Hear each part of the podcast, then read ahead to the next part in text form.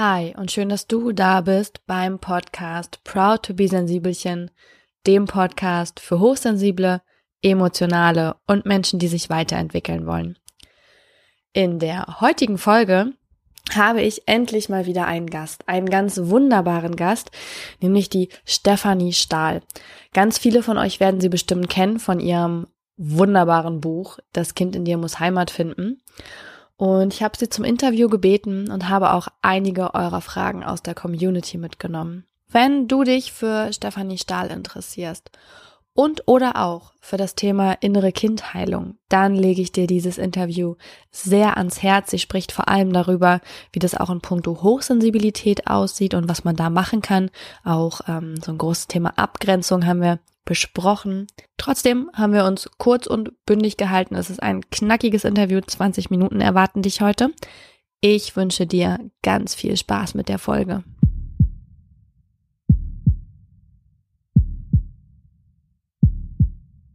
Bevor es aber heute losgeht, will ich dir noch den Sponsor dieser Folge vorstellen.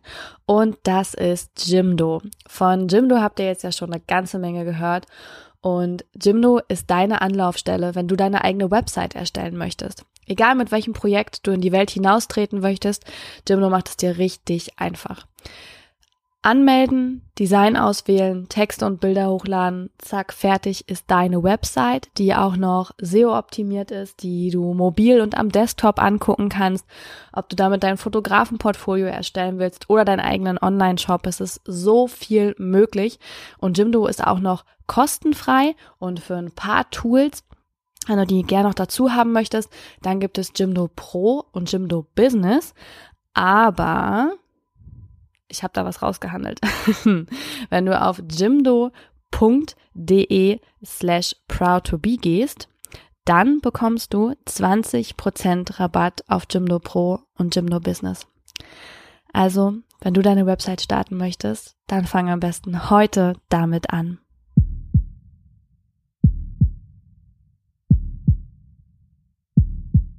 Hallo Frau Stahl und schön, dass Sie heute bei uns im Interview zu Gast sind. Ich freue mich sehr darüber, die Hörer auch. Und als erstes würde ich Sie doch mal bitten, für alle, die Sie vielleicht noch nicht so gut kennen, dass Sie sich einmal vorstellen. Wer sind Sie und was machen Sie?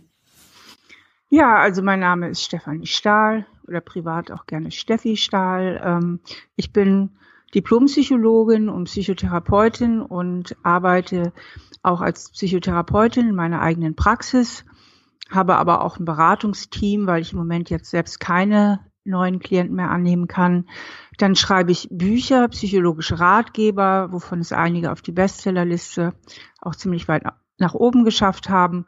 Und ich gebe auch Seminare zu den Themen Selbstwertgefühl und Bindung und Beziehung beziehungsweise Bindungsangst. Und wie fing das damals eigentlich an? Also Sie haben ja Psychologie studiert und wie kam dann der Weg, dass Sie sich auf diese Themen spezialisiert haben?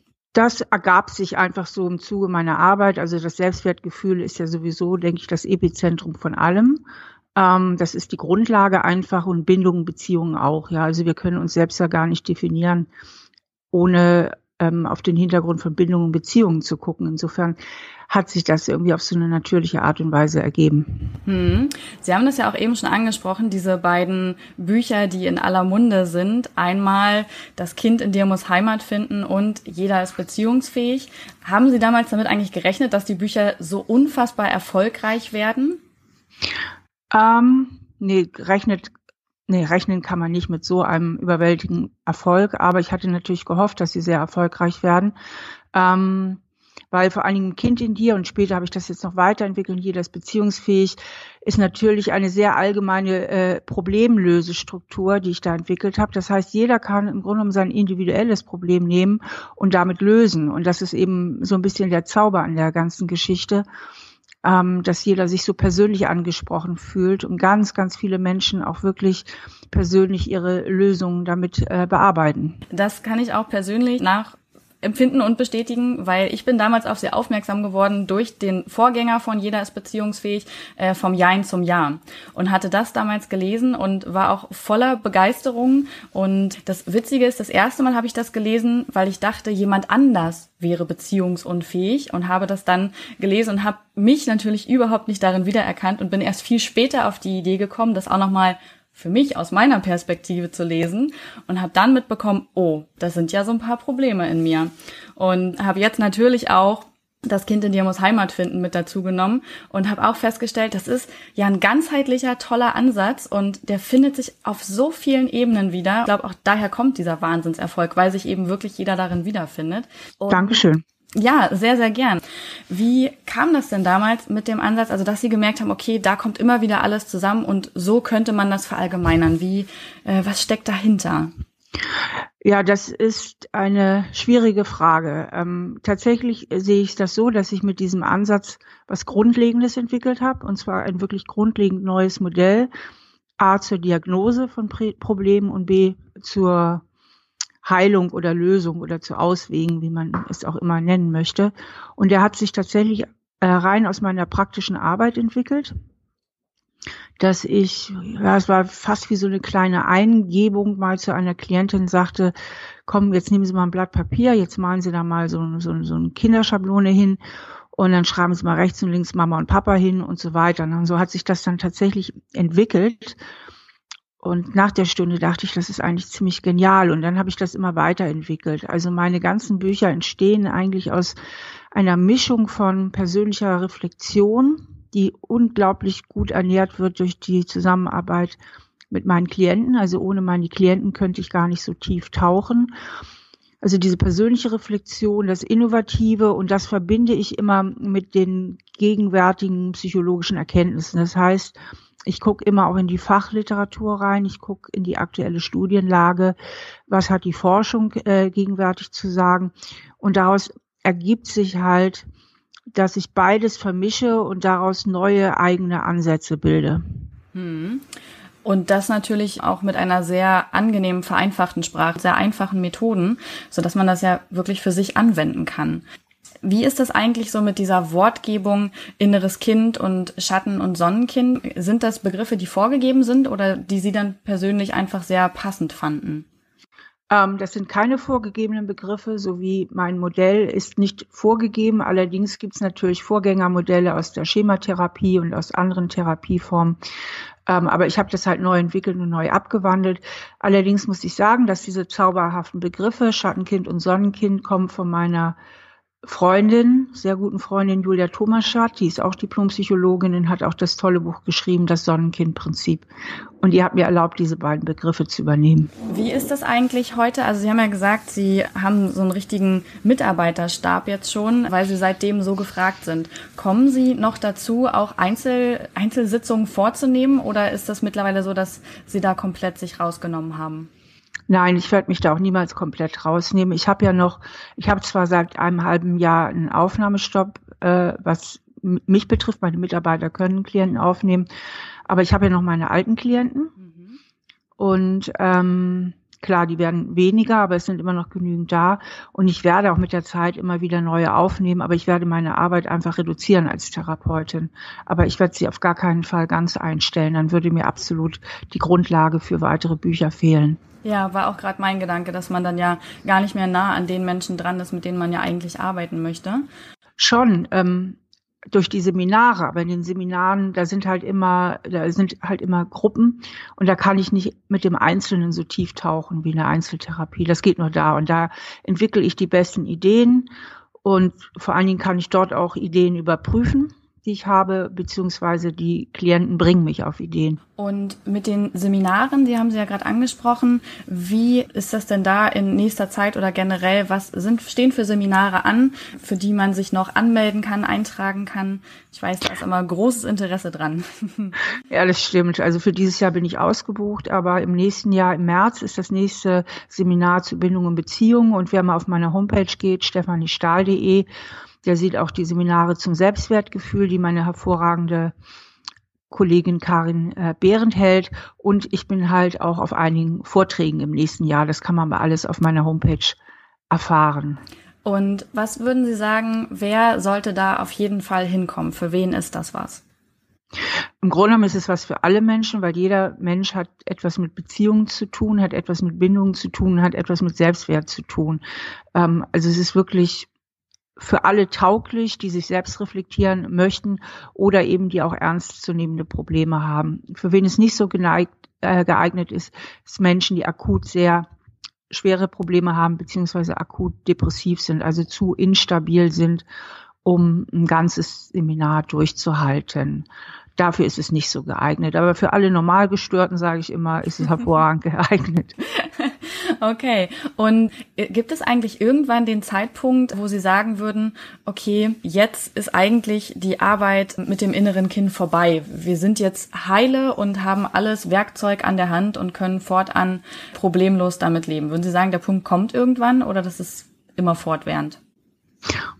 Ach, ich würde schon sagen, dass der Punkt kommen kann, wenn man selbst relativ gut reflektiert ist und äh, eigentlich gut aufgestellt, äh, dann geht das äh, schon irgendwann. Also dieses Schattenkind ist ja vor allen Dingen diese Metapher für unser Störprogramm, sage ich mal, da, wo wir uns selbst immer wieder im Wege stehen durch ja äh, dysfunktionale, also behindernde Glaubenssätze, tiefe äh, innere Überzeugungen, die wir uns irgendwo mal in der Kindheit zugezogen haben und die meistens ja nicht bewusst sind. In dem Moment, wo wir es uns schon bewusst machen können, diese inneren Programme schon gar nicht mehr so sehr wirken, weil wir dadurch schon eine neue Möglichkeit gewonnen haben, uns neu zu entscheiden. Und ähm, ich denke schon, A, dass es nicht jeder unbedingt braucht. Es gibt Menschen, die sind relativ gut und sonnig und stabil aufgestellt. Ähm, und dass man das irgendwann auch äh, kann das wieder verblassen. Mhm. Aber erstmal akut ist es auf jeden Fall sehr, sehr gut, um einige Sachen neu zu sortieren und vor allen Dingen sich selbst neu zu verstehen. Und bestimmt wird es auch nicht wenige Menschen geben, die das ein Leben lang begleitet, weil es gibt Menschen, die haben wirklich so ein Päckchen aus ihrer Kindheit mitgenommen, ähm, dass das schon auch eine lange Arbeit ist. Und dann gibt's natürlich die ganz große Anzahl der Menschen, die haben das auch, aber die verdrängen das irgendwie und setzen sich damit nie auseinander. Es gibt ja nicht wenig Menschen, die nicht geneigt sind, sich überhaupt mit sich selbst auseinanderzusetzen. Das können natürlich dann für die Gesellschaft zumindest auf die problematischsten Fälle sein. Ja, das ist ja auch schwierig, weil man ja auch ganz oft den Impuls hat, die Menschen darauf zu stoßen und zu helfen und das dann ja nicht wirklich äh, nicht wirklich was bringt, wenn sie es nicht selber möchten. Mich würde da mal interessieren, ähm, Ihre Klienten so der ganzen letzten Jahre, gab es irgendwie einen, so einen gemeinsamen Nenner, weswegen die alle gekommen sind oder kamen sie eigentlich wegen ganz unterschiedlicher Probleme und dann haben sie immer wieder festgestellt, dass der Dreh- und Angelpunkt so das, das Selbstwertgefühl ist? Ähm, die kommen natürlich an der Oberfläche gesehen alle wegen unterschiedlicher Probleme, also Ängste, äh, Depressionen, Beziehungsprobleme jedweder Art, ähm, dann Unsicherheit, also eben die direkt sagen, ich bräuchte mal ein bisschen stabileres Selbstwertgefühl. Dann halt die, die sich einfach im Job total verausgaben oder wo auch immer, also die irgendwie ja zu zu viel Perfektion streben neigen, was auch immer. Auf jeden Fall letztlich lässt sich alles eigentlich auf drei Mechanismen zurückführen. Das ist einmal unser grundsätzliches Bedürfnis nach Bindung und Zugehörigkeit, dann unser grundsätzliches Bedürfnis autonome und freie Menschen zu sein und damit einher und ganz eng damit zusammenhängt, ist eben das Selbstwertgefühl. Mhm. Und würden Sie sagen, dass so in der Generation, also so meiner Generation, so Generation Y, Generation Y, wie man sie ja nennt, dass es da andere Probleme gibt, beziehungsweise immer wiederkehrende Probleme, gerade so mit diesem Perfektionismus. Es wurde ja schon geurteilt, Generation beziehungsunfähig. Empfinden Sie das auch so, dass das in dieser Generation irgendwie ausgeprägter ist, dass da andere Probleme sind? Ähm, ich würde, wenn überhaupt, von der Generation beziehungsfähig sprechen. Ähm, in meinem Umfeld gibt es viele äh, junge Leute. Ich finde, dass sie dich erstaunlich früh binden und wahnsinnig lang zusammenbleiben. Das hat es zu meiner Zeit nicht gegeben. Mhm. Und auch die Studienlage spricht überhaupt nicht dafür. Das wird immer so wieder so geplappert und jeder plappert hinterher, aber deswegen wird es nicht unbedingt wahrer. Und die äh, Eltern eigentlich der jüngeren Generation sind im Schnitt schon erziehungskompetenter und zugewandter als die Eltern der älteren Generation. Das Wissen über Kindererziehung ist enorm gestiegen. Was tatsächlich problematischer ist, ist der enorme Leistungsdruck, den die jüngeren Generationen ausgesetzt sind. Also es gibt eigentlich kaum noch Sicherheiten. Und das erzeugt natürlich wirklich Druck. Und das bekomme ich auch mit. Also wie die heute studieren. Ich fand es bei uns schon schlimm, was wir alles leisten mussten. Aber ich finde, es wird immer noch schlimmer. Und das Studentenleben ist auch nicht mehr so lustig. Und ähm, auch egal, ob man studiert oder eine Ausbildung macht, immer diese Angst um den Job und um den Arbeitsplatz. Und wir müssen halt, und das betrifft wieder uns alle, nicht nur die jüngeren Leute, viel zu viele Entscheidungen heute treffen, die wir früher gar nicht treffen mussten. Das fängt schon an beim Telefonanbieter. Ja, das war ja früher gar nicht nötig. Da war die Post und dann war man fertig. Und ähm, dann das ganze Getöse um Ernährung und was es nicht alles gibt. Schon allein der Gang durch den Supermarkt ähm, kann eine einzige Strapaze werden. Mhm. Vor allen Dingen auch deswegen, weil von uns unheimlich viel Verzicht gefragt ist. Ja, was wir am meisten leisten müssen, ist etwas nicht zu tun, etwas nicht zu essen, ja, zum Beispiel. Und das kostet einfach sehr viel Energie alles. Ähm, bei diesen ungeheuren Angeboten, die wir heutzutage auch haben und diese ungeheuren Wahlmöglichkeiten. Und da muss man schon ein recht stabiles Selbst haben, um das alles auszuhalten und ähm, die richtigen Entscheidungen zu treffen. Jetzt habe ich noch das Internet vergessen zu erwähnen. Alleine das schon, was das ständig für Möglichkeiten bietet. Und da muss man schon relativ stabil sein, um mit diesen ganzen Entscheidungen klarzukommen. Ja, das ist ja so dieser Selbstoptimierungswahn und ich, ich finde auch Thema Persönlichkeitsentwicklung ist es ja langsam wie so eine Selbstoptimierungssucht geworden. Wenn man Level 10 erreicht hat, dann ist man gut genug und dann kann man rausgehen, aber bis dahin dann doch vielleicht eher im stillen Kämmerlein. Was würden Sie denn raten, um das besser zu machen, zu umgehen, mehr mit sich sein zu können, damit man nicht in diese, in diese Druckspirale gerät, die ja dann immer schlimmer wird? Ja, ich, ja, das wird immer so gesagt mit diesem Selbstoptimierungswahn. Das ist so ein bisschen wie Beziehung, Generation beziehungsunfähig. Ich, ich weiß das immer gar nicht so. Ich gucke dann immer, ich denke dann immer noch, ist das denn wirklich so? Ich meine, Menschen haben schon immer versucht, irgendwas besser zu machen. Da ist ja auch erstmal überhaupt nichts gegen einzuwenden, dass man irgendwie an sich arbeitet.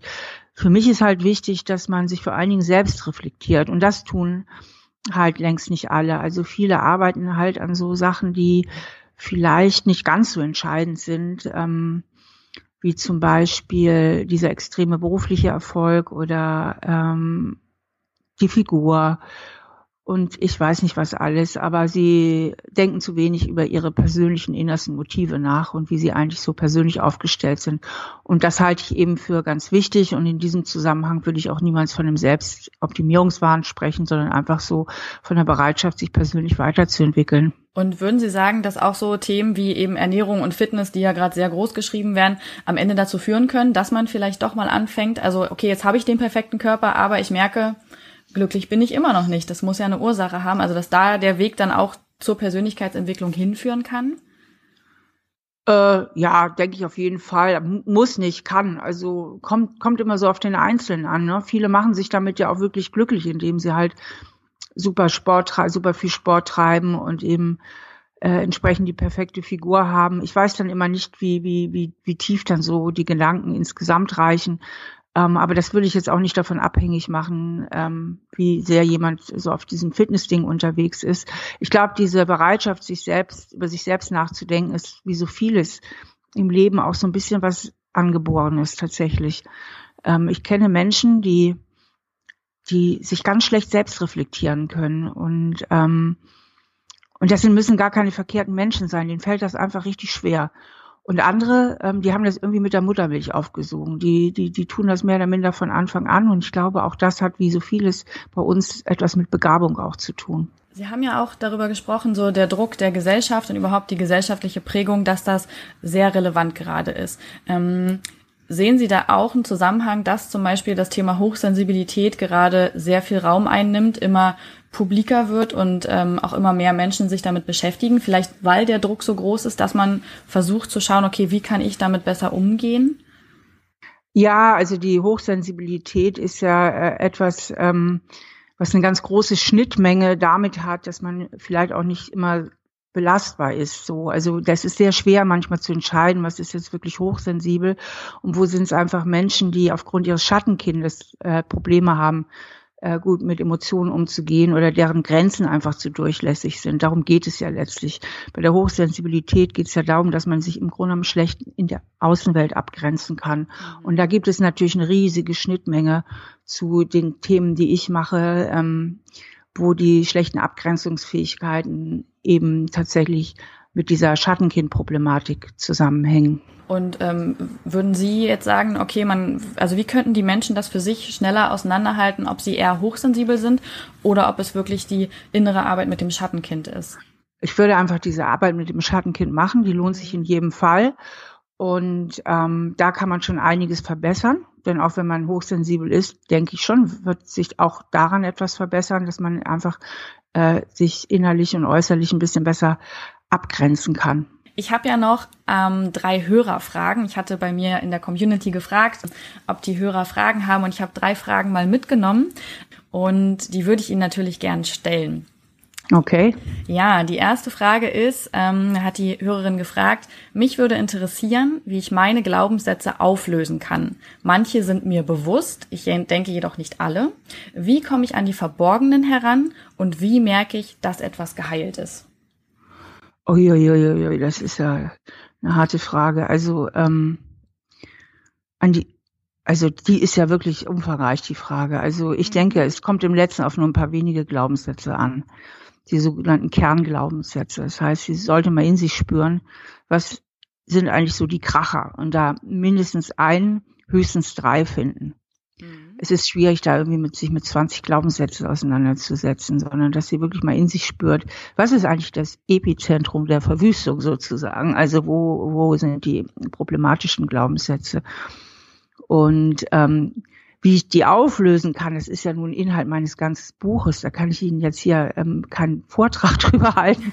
Also es ist wirklich zu umfangreich, die Frage, weil es da ja äh, sehr viele Ansatzpunkte gibt, die ich ähm, gebe. Ähm, ich mag der Hören, äh, äh vielleicht hat sie es noch nicht, mein Arbeitsbuch mal an, ans Herz legen. Ich habe ja ein Arbeitsbuch entwickelt und da nehme ich die Leserinnen und Leser wirklich ganz eng an die Hand und mit Schritt eins, zwei, drei und ähm, ich weiß von den Rückmeldungen, dass ganz viele äh, Menschen damit schon sehr erfolgreich waren und da kann sie sicherlich einiges dafür tun, ihre Glaubenssätze auch aufzulösen. Hm. Und sie hatte ja gefragt, wie kommt man an diese verborgenen Glaubenssätze heran? Haben Sie da noch einen, einen kurzen Tipp, wie man da vorgehen kann? Oder sagen ich Sie denke, auch, nee, das ist zu umfangreich jetzt? Nee, ich denke, dass es wirklich nur um dieses Epizentrum geht. Wenn sie wirklich mal tief in sich spürt, und äh, vielleicht sich ganz konkrete Situationen auch nochmal vor Augen holt, die ein bisschen, die schwierig waren in der Kindheit. Vielleicht nur eine konkrete Situation, wo sie sagt, die ist so wirklich sinnbildlich dafür, was ich früher erlebt habe. Und dann mal in sich spürt und sagt, was ist jetzt eigentlich das, ähm, der Glaubenssatz, also meine tiefste innere Selbstüberzeugung, was denke ich im tiefsten Inneren von mir, dann ploppt da meistens sehr schnell ein Satz auf mhm. und das sind dann die sozusagen die zentralen Glaubenssätze und der Rest ist einfach nur noch Thema und Variation. Okay. Die zweite Frage ist, ich würde gern wissen, wie oft man die zwei Meditationen machen kann oder soll, also die vom Schattenkind und dem Sonnenkind, und ob man das Schattenkind auch mal in Ruhe lassen sollte. Ähm, die Meditation, die kann man so oft machen, wie man Lust hat und wie sie einem gut tun. Das sei der ähm, Hörerin völlig selbst überlassen. Und wenn sie im Moment so das Gefühl hat, ich habe keine Lust mehr auf das Schattenkind, dann kann sie dem Wunsch ja durchaus nachgeben. Das kann sie frei selbst entscheiden. Sehr gut. Und die dritte Frage ist, wie kann ich unterscheiden, wer sich gerade meldet? Mein inneres Schattenkind oder meine Intuition? Mhm, das ist ziemlich leicht. Und zwar ähm, geht man dann einfach in die Beobachtersituation, das heißt in sein erwachsenen Ich und guckt mal ganz von außen auf die Situation drauf, so ganz nüchtern und dann wird man ziemlich schnell zu einem Ergebnis kommen, ob jetzt hier wieder Schattenkindanteile im Spiel sind oder einfach eine gesunde Intuition. Also eine gute Intuition kommt ja aus den gesunden Persönlichkeitsanteilen und häufig ist es aber so, dass wenn wir halt in die Beobachtersituation gehen, also wirklich so von außen drauf gucken, ganz nüchtern aus unserem erwachsenen denkenden Verstand, ähm, ziemlich schnell zu einer richtigen Einschätzung kommen, ähm, ist da jetzt hier eher wieder äh, das Schattenkind äh, mit im Spiel oder ähm, habe ich da eigentlich eine gute Idee, eine gute Intuition, denn auch gute Intuitionen finden oft noch gute Argumente aus dem Verstand. Und wenn ich merke, nee, sogar für die Intuition habe ich ein paar gute Argumente, dann kann ich ziemlich sicher sein, dass es eine gute Intuition war. Zum Abschluss würde ich gerne noch wissen, ob Sie ein paar Tipps mitgeben wollen für unsere Hörer, gerade so vielleicht für die Hochsensiblen, wo Sie sagen, Mensch, das wäre noch mal was, das würde ich euch einfach mit auf den Weg geben, das wäre noch mal hilfreich generell fürs Leben. Ähm ja, also vor allen Dingen in meinem neuen Buch, äh, Jeder ist beziehungsfähig, ähm, reflektiere ich ja alles sehr, sehr gezielt auf die beiden Themen Bindung und Autonomie. Bindung ist eben sich öffnen, Empathie, sich zuwenden, Vertrauen, was Hochsensible oft ganz gut können. Die Autonomie ist sich abgrenzen, bei sich bleiben, was sind meine eigenen Wünsche, ähm, und die Seite muss oft trainiert werden. Das heißt, manche Hochsensible ist natürlich auch so, gerade weil sie sich im Grunde viel zu viel öffnen und schlecht abgrenzen können, grenzen sich dann umso härter ab, indem sie eben harte Grenzen im Außen suchen und sagen, so richtig frei und sicher fühle ich mich mal nur hinter meinen vier Wänden oder ich halte immer einen gewissen Sicherheitsabstand auch zu anderen Menschen ein. Das wird mir alles schnell zu anstrengend. Das heißt, die müssten wirklich lernen, diese ähm, diese gute Abgrenzung noch besser hinzubekommen. Und das hat viel mit dem eigenen Selbstwert zu tun und mit den eigenen Prägungen, denn dahinter steckt meistens eine Neigung zur Überanpassung, also dass man schon als Kind irgendwie sich zu stark den elterlichen Erwartungen angepasst hat und deswegen ähm, etwas so den Kontakt zu seinen eigenen Wünschen und Bedürfnissen verloren hat. Und diese Themen kann man mal wunderbar bearbeiten. Das ist wirklich keine große Zauberei und ähm, da würde ich mein Arbeitsbuch empfehlen und auch das neueste Buch Jeder ist beziehungsfähig. Okay, das werde ich auf jeden Fall mit in die Show Notes packen, dann können sich das alle angucken. Ich möchte Ihnen sehr, sehr doll danken, dass Sie sich Zeit für dieses Interview genommen haben und dass wir Sie im Podcast zu Gast haben und würde mich dann sehr gern ja wirklich vielen vielen Dank und würde mich dann an dieser Stelle gern verabschieden und wünsche Ihnen noch einen sehr schönen Tag. Ihnen auch vielen Dank. Tschüss. Tschüss.